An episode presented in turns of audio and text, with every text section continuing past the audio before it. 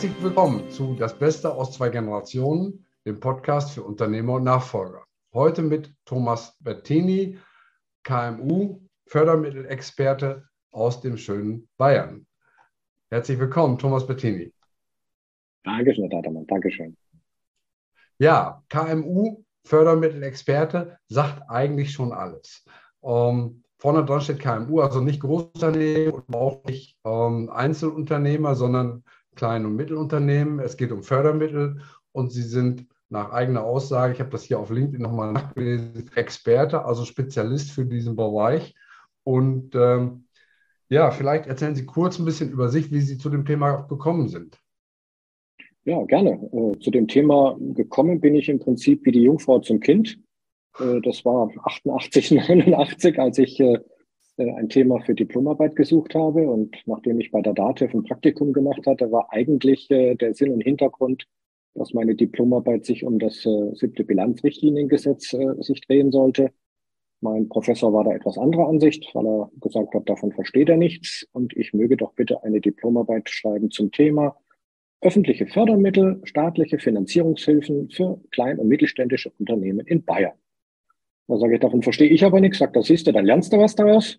Und äh, ja, das Thema war dann extrem spannend, äh, so dass ich im Prinzip schon drei Monate vor Ende des Studiums, damals äh, eben im November 89, äh, tatsächlich in die Selbstständigkeit reingegangen bin. Äh, und seitdem äh, treibt mich dieses Thema um und ich finde es irre spannend, macht sehr, sehr viel Spaß und äh, vor allen Dingen, man, man tut etwas sehr, sehr Gutes. Am, äh, am, am Weihnachten, wenn du unter dem Christbaum sitzt und mal so ein bisschen das Jahr Revue passieren lässt, dann kannst dann sagen, Mensch, komm, ich habe äh, dadurch, dass ich den Unternehmern geholfen habe, habe ich es geschafft, dass viele Arbeitsplätze gesichert worden sind, beziehungsweise eben auch, dass sehr viele Arbeitsplätze äh, durch mein Mitwirken eben hinzugekommen sind, neu gebildet, neu geschaffen worden sind. Und das ist eigentlich auch ein, äh, ein sehr, sehr schönes Gefühl. Ich kann mir vorstellen, dass das sehr erfüllend ist, Menschen zu helfen, Projekte zu realisieren, die möglicherweise ohne Fördermittel gar nicht zustande kämen. Oh, Sie machen das jetzt 33 Jahre. Und äh, wenn ich Sie mal so nach einem Cluster frage, in welche Bereiche gehen nach Ihrer Erfahrung die, die meisten Mittel oder gibt es so eine Abstufung, so eine Hitparade, dass Sie sagen könnten, so das meiste geht für, sagen mal, FE-Projekte oder für Energieeffizienz, für Digitalisierung oder für Modernisierung. Ähm, was sind so die Schwerpunktthemen, mit denen Sie äh, zu tun haben? Ja, die Schwerpunktthemen sind tatsächlich staatliche Finanzierungswünsche seitens der äh, Kundschaft halt. Äh, das etwa deckt 70, 75 Prozent ab und ungefähr 25, vielleicht auch 30 Prozent geht in F&E-Projekte. Und die F&E-Projekte sind also ähm, wirklich extrem mannigfaltig. Ähm, ob es jetzt äh, in, in teilweise eben auch in Digitalisierungsprojekte reingeht, jetzt gerade eben zumindest so in den letzten drei bis fünf Jahren kommt das eben verstärkt zum Tragen äh, sehr viel im Maschinenbau, sehr viel im Apparatebau, Elektrotechnik. Äh, da entstehen also wahnsinnig interessante, tolle Produkte, neue Dienstleistungen, neue Verfahren, äh, die, das darf ich mit Fug und Recht sagen, vielleicht auch ohne mein Zutun oder besser gesagt ohne das Zutun des Staates kaum umsetzbar gewesen wären, weil ja immer irgendwo ein wirtschaftliches und vor allem eben auch ein technisches Risiko darin besteht, wenn ja. man eine Entwicklung angeht. Das heißt, etwa zwei Drittel Ihrer Projekte sind tatsächlich ähm, FE-Projekte, die in die Zukunft gerichtet sind, die neue Produkte, Verfahren, Dienstleistungen, was auch immer zum Inhalt haben. Ja, äh, da muss man auch wieder ein bisschen unterscheiden. Nicht jedes FE-Projekt äh, stellt sich dann im Nachhinein noch tatsächlich raus, dass es äh, den den Zugangskriterien Genüge tut. Das heißt also auch vieles wird hier tatsächlich mit Darlehen gemacht, mit staatlichen Darlehen. Und das ist ein ganz, ganz wichtiger Aspekt und ein ganz, ganz wichtiger Träger für die kleinen und mittelständischen Unternehmen. Okay, das heißt, Fördermittel heißt nicht nur geschenktes Geld, sondern auch geliehenes Geld. Fördermittel äh, muss man im Prinzip in vier Blöcke aufteilen. Das eine ist natürlich geschenktes Geld, äh, Zuschüsse, Subventionen, um mal die beiden Fachbegriffe zu nennen. Oder wie der äh, europäische Beamte das sagt, das ist eine sogenannte Anteilsfinanzierung. Klartext, du kriegst da Geld, musst es aber nicht zurückbezahlen, aber du musst es als Umsatz in deiner Bilanz schlicht und ergreifend eben angeben. Der eine Block. Der zweite Block sind staatliche Finanzierungen, Darlehen eben, die eben auch ihre, äh, äh, ihre, ihre Highlights letztlich eben haben, dadurch, dass sie eben erstens zinsvergünstigt sind, dadurch, äh, also durch Steuersubventionen zinsvergünstigt sind, hast du also auch ein kleines Geschenk drin. Äh, du kannst ein, zwei, drei Jahre tilgungsfrei stellen am Anfang, was ja auch eben Sinn bringt. Ähm, also das ist auf jeden Fall der große zweite Block von mir oder von den Fördermitteln. Der dritte Block sind Haftungsfreistellungen und Bürgschaften. Die sind sehr, sehr wichtig. Äh, gerade eben, wenn ich in Betriebsmittel äh, eben finanzieren muss. Dann habe ich halt das Problem, wenn ich zur Bank hingehe und sage, ich will jetzt eine halbe Million und meine Bilanz, alles ist in Ordnung. Dann muss ich eben 70, 80, 90 Prozent, unter Umständen sogar auch 100 Prozent an Sicherheiten vorzeigen, genau. was eben viele kleine Mittelständler nicht haben. Und äh, durch Haftungsfreistellung oder eben durch Staatsbürgschaften kann ich meinen Eigenanteil äh, doch eben auf 40, auf 30, vielleicht sogar auf 20 Prozent reduzieren. Der dritte große Block, äh, wie gesagt, das sind Haftungsfreistellungen und Bürgschaften. Ja. In manchen Bundesländern werden die Haftungsfreistellungen äh, kostenfrei mit angeboten. Und der große vierte Block sind staatliche Beteiligungen. Also mhm. Unternehmen, die fünf Jahre länger am Markt sind, zwei, drei gute Bilanzen vorzeigen können, die einen nächsten Innovations- oder einen nächsten Wachstumsschritt vorhaben äh, da sagt der Staat, hoppala, das ist eine ganz interessante Geschichte, da lassen wir ein bisschen was dazu äh, an Papieren rüberkommen. Und dann ist eben auch äh, der Staat eben da und dort bereit, eben sich an dem Unternehmen mitzubeteiligen, ohne großartig mitzusprechen. Das ist auch ein mhm. großer Vorteil.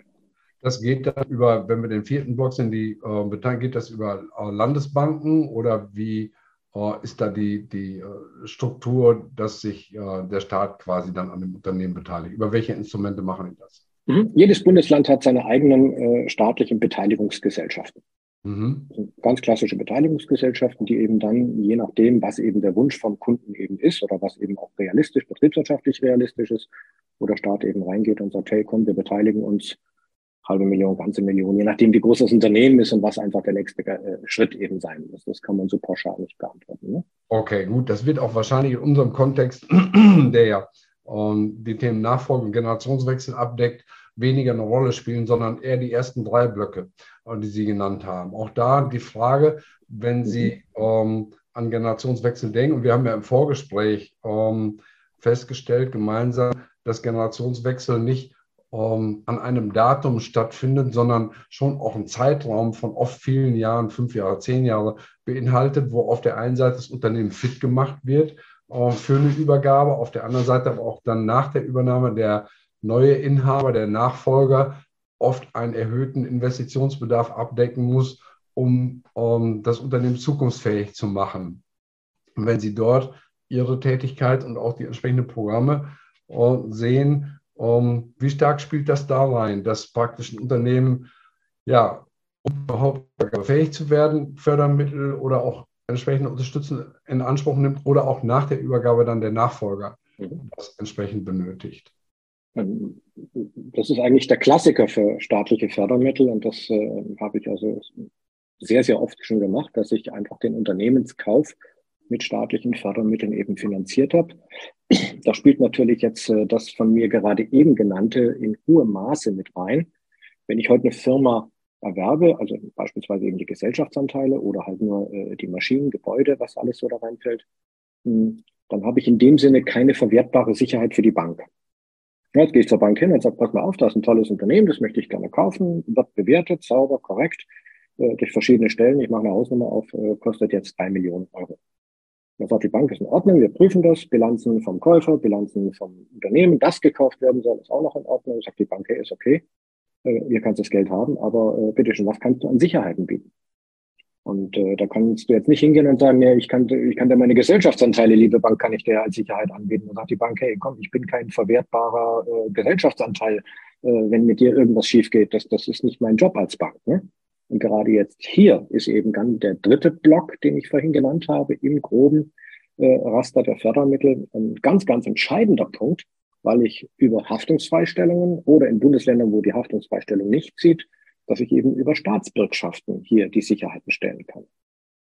Also das ist ein ganz elementarer Aspekt, wenn ich heute hingehe und sage, ich möchte eine Firma kaufen und ich habe jetzt nicht so viel Geld, Cash auf dem, auf dem Konto rumliegen, dass ich gerade Cash kaufe. Selbst wenn ich es hätte, wäre es Blödsinn, das zu tun, davon abgesehen. also da sind die Fördermittel natürlich eine ganz, ganz wichtige äh, Hilfestellung, ein, ein ganz wichtiges Tool an der Stelle. Also die Bürgschaftsvergabe oder die Sicherheitenstellung durch den Staat beim Unternehmenskauf ist natürlich gerade in unserem Kontext hier super interessant und wichtig, weil ja die Kaufpreisfinanzierung für viele Unternehmensnachfolger, ganz gleich, ob aus der Familie oder von außerhalb, eine Riesenhürde darstellt. Wie läuft das in Praxis? Ist die Bank praktisch diejenige, die die Unterlagen prüft und sagt, wir wollen das machen und dann den Antrag für die ähm, Absicherung stellt?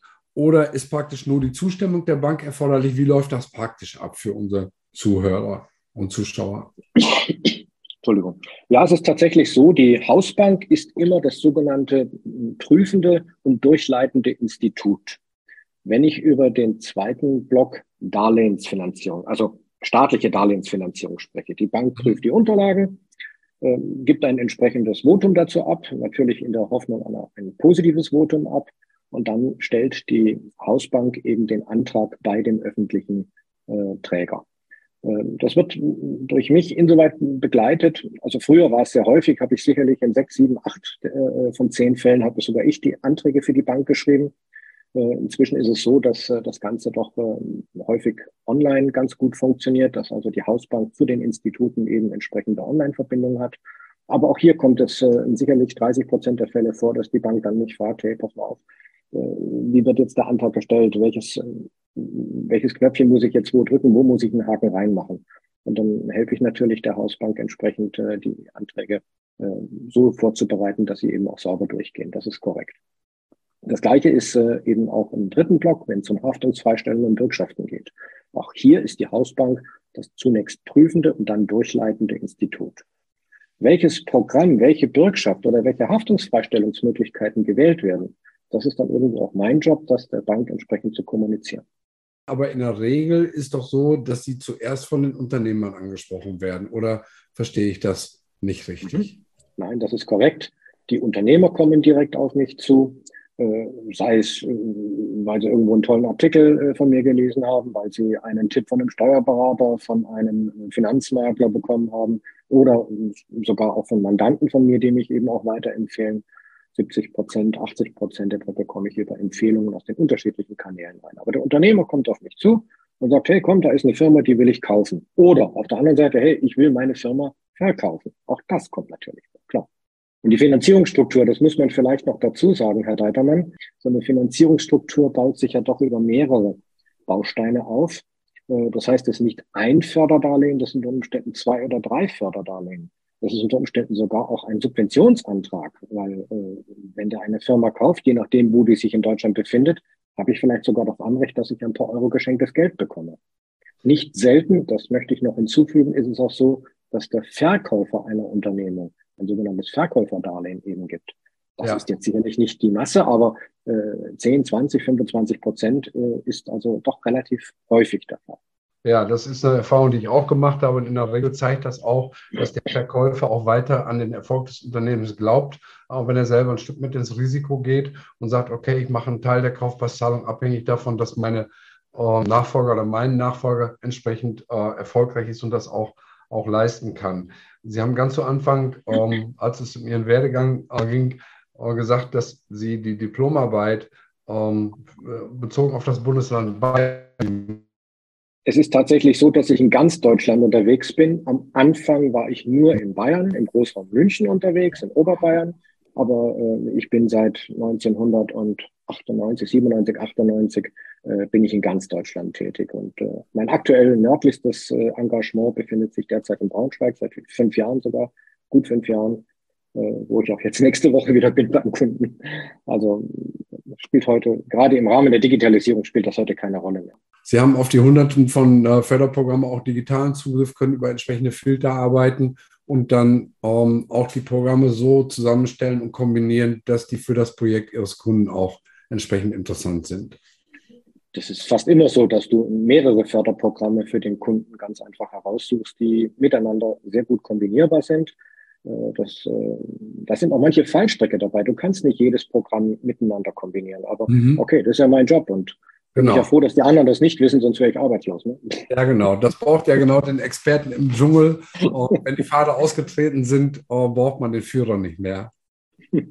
ja, das ist richtig. Ja, woran scheitern ähm, solche Projekte oder umgekehrt ausgedrückt, welche Voraussetzungen sollte ein Unternehmer mitbringen, der zu Ihnen kommt und sagt, ich habe hier ähm, ein Finanzierungsthema und äh, bitte beraten Sie mich doch, welche Möglichkeiten der Förderung, Förderung in, ich in Anspruch nehmen kann, um vielleicht so von vornherein zu sagen, okay, was sind die Fallstricke, unter welchen Umständen brauchst du erst gar nicht den Telefon in die Hand nehmen oder die zu schreiben, wann mit einer relativ guten Erfolgsaussicht verbunden. Mhm. Ja.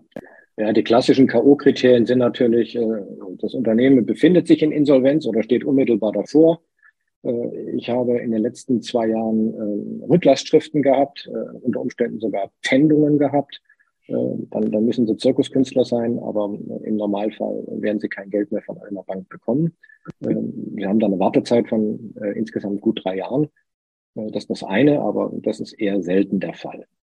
Tatsächlich ist so, man sollte halt eine saubere Bilanz haben. Man muss etwas Zeit mitbringen. Etwas Zeit heißt drei, vier Monate auf jeden Fall.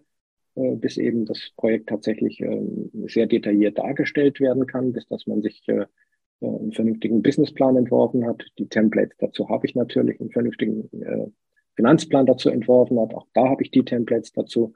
Das gehört natürlich dazu. Und man muss auch ein bisschen die Verhältnismäßigkeit sehen. Was möchte ich ganz gerne machen? Passt das finanziell überhaupt zu meinen bisherigen wirtschaftlichen Aktivitäten?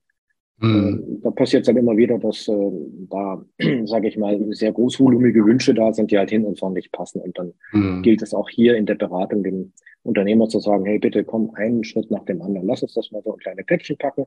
Und äh, dann werden wir das gemeinsam die nächsten drei, vier, fünf, sechs, sieben Jahre auch durchziehen. Aber alles auf einmal geht halt nicht. Mhm. Also zusammengefasst, das Unternehmen muss im Prinzip einen gesunden Status mitbringen und es muss ein Projekt ähm, Plan geben, der auch halbwegs realistisch abbildbar ist, der zur Unternehmensentwicklung passt und nicht äh, völlig darüber hinausschießt und in der, in der Proportion einfach nicht mehr zum Ist-Zustand passt. Ja, das ist richtig. Okay, dafür gibt es dann, wenn jemand sagt, okay, ich will jetzt, was weiß ich, um Faktor äh, oder 1500 Prozent wachsen, andere Quellen, äh, Venture Capital oder auch ähm, ja, ich sag mal, ähm, Investoren, die äh, bereit sind, auch ein Stück äh, zu pokern und zu sagen, okay, ähm, auf diese Karte setzen wir jetzt mal. Das ist wahrscheinlich mit staatlichen Förderprogrammen dann nicht mehr so einfach abbildbar. Das ist mit staatlichen Fördermitteln nicht mehr ganz so einfach zu machen, das ist richtig. Äh, ich besorge keinerlei Venture Capital, kein Risikokapital, das ist nicht mein Job, wohl aber berate ich natürlich den Unternehmer äh, in puncto, oder ich begleite den Unternehmer auch, wenn es in die Verhandlungen geht mit Risikokapitalgebern. Weil wenn du zehn Risikokapitalgeber hast, dann hast du mindestens zwölf verschiedene Sichtweisen da und äh, jeder legt woanders Wert drauf und entsprechend müssen eben Projektskizzen, Businesspläne, Finanzpläne immer wieder unterschiedlich dargestellt werden. Und da ist natürlich wiederum meine Expertise gefragt, um hier den Unternehmer bestmöglich dabei eben zu unterstützen. Und last but not least, ist es auch so, dass eben auch das Zusammenspiel von auf der einen Seite Subventionen, also staatliche Fördermittel in Form von Zuschüssen, Subventionen, staatlichen äh, Darlehen, äh, staatlichen Bürgschaften oder Haftungsfreistellung in Verbindung mit Risikokapital äh, schon irgendwo äh, sehr, sehr gut miteinander kombinierbar sind. Um das Ganze noch auf die Spitze zu treiben, gerade eben wenn ich im Produktion, Fertigung Bereich bin, egal welches Material, wenn ich im Bereich Fachhandel teurer Produkte bin, dann kann man auch noch hier das Thema Factoring und Fine Trading wunderbar mit reinspielen. Um, zum Abschluss, was würden Sie um, Unternehmern, sowohl Eltern als auch Jüngeren, raten, um, wenn sie Interesse an diesem Thema uh, Fördermittel haben? Was sollten sie tun, was sollten sie nicht tun? Was sollten sie nicht tun? Überhastet handeln, nur aus dem Bauch heraus entscheiden. Das ist, äh, geht oftmals in die Hose, kann ich nicht anders sagen. Und äh, sie sollten sich selber nicht unter Druck setzen, sondern auch äh, wirklich eine, ein, ein, ein Faktor Zeit mit einplanen. Und dann sich vielleicht mit zwei, drei Leuten mal absprechen, mit einem Steuerberater, mit einem Rechtsanwalt, der ist ganz wichtig an der Stelle, ein Rechtsanwalt, gerade wenn es um Unternehmen Kauf oder Verkauf geht. Und natürlich eben auch mit einem Managementberater, also beispielsweise das, was ich eben verkörpere, der eben auch noch die Kompetenz der Fördermittelberatung hat, um äh, hier sich ein bisschen ein Bild zu machen und vielleicht zwei, drei Szenarien aufzubauen. Super. Ich denke, das ist sinnvoll, sich für solche speziellen Situationen, die nicht jeden Tag vorkommen, auch Spezialisten zu holen, die damit Erfahrung haben. Sie sind mit 33 Jahren Erfahrung jetzt nachgewiesenerweise sicherlich im High-End.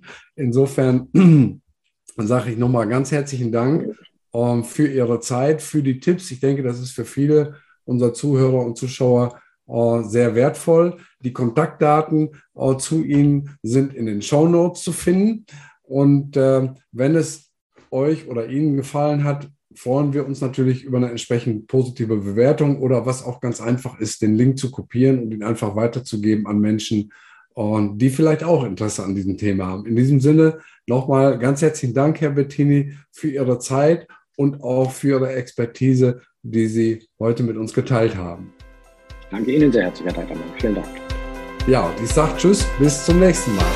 Servus und auf Wiedersehen. Danke. Ciao.